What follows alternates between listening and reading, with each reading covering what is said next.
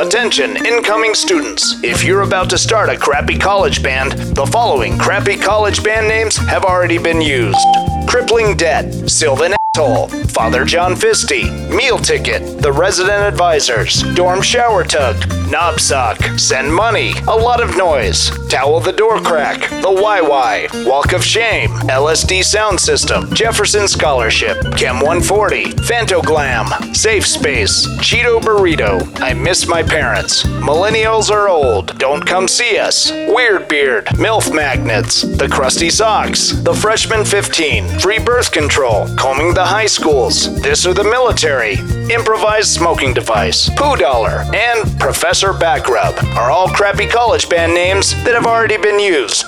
Good luck.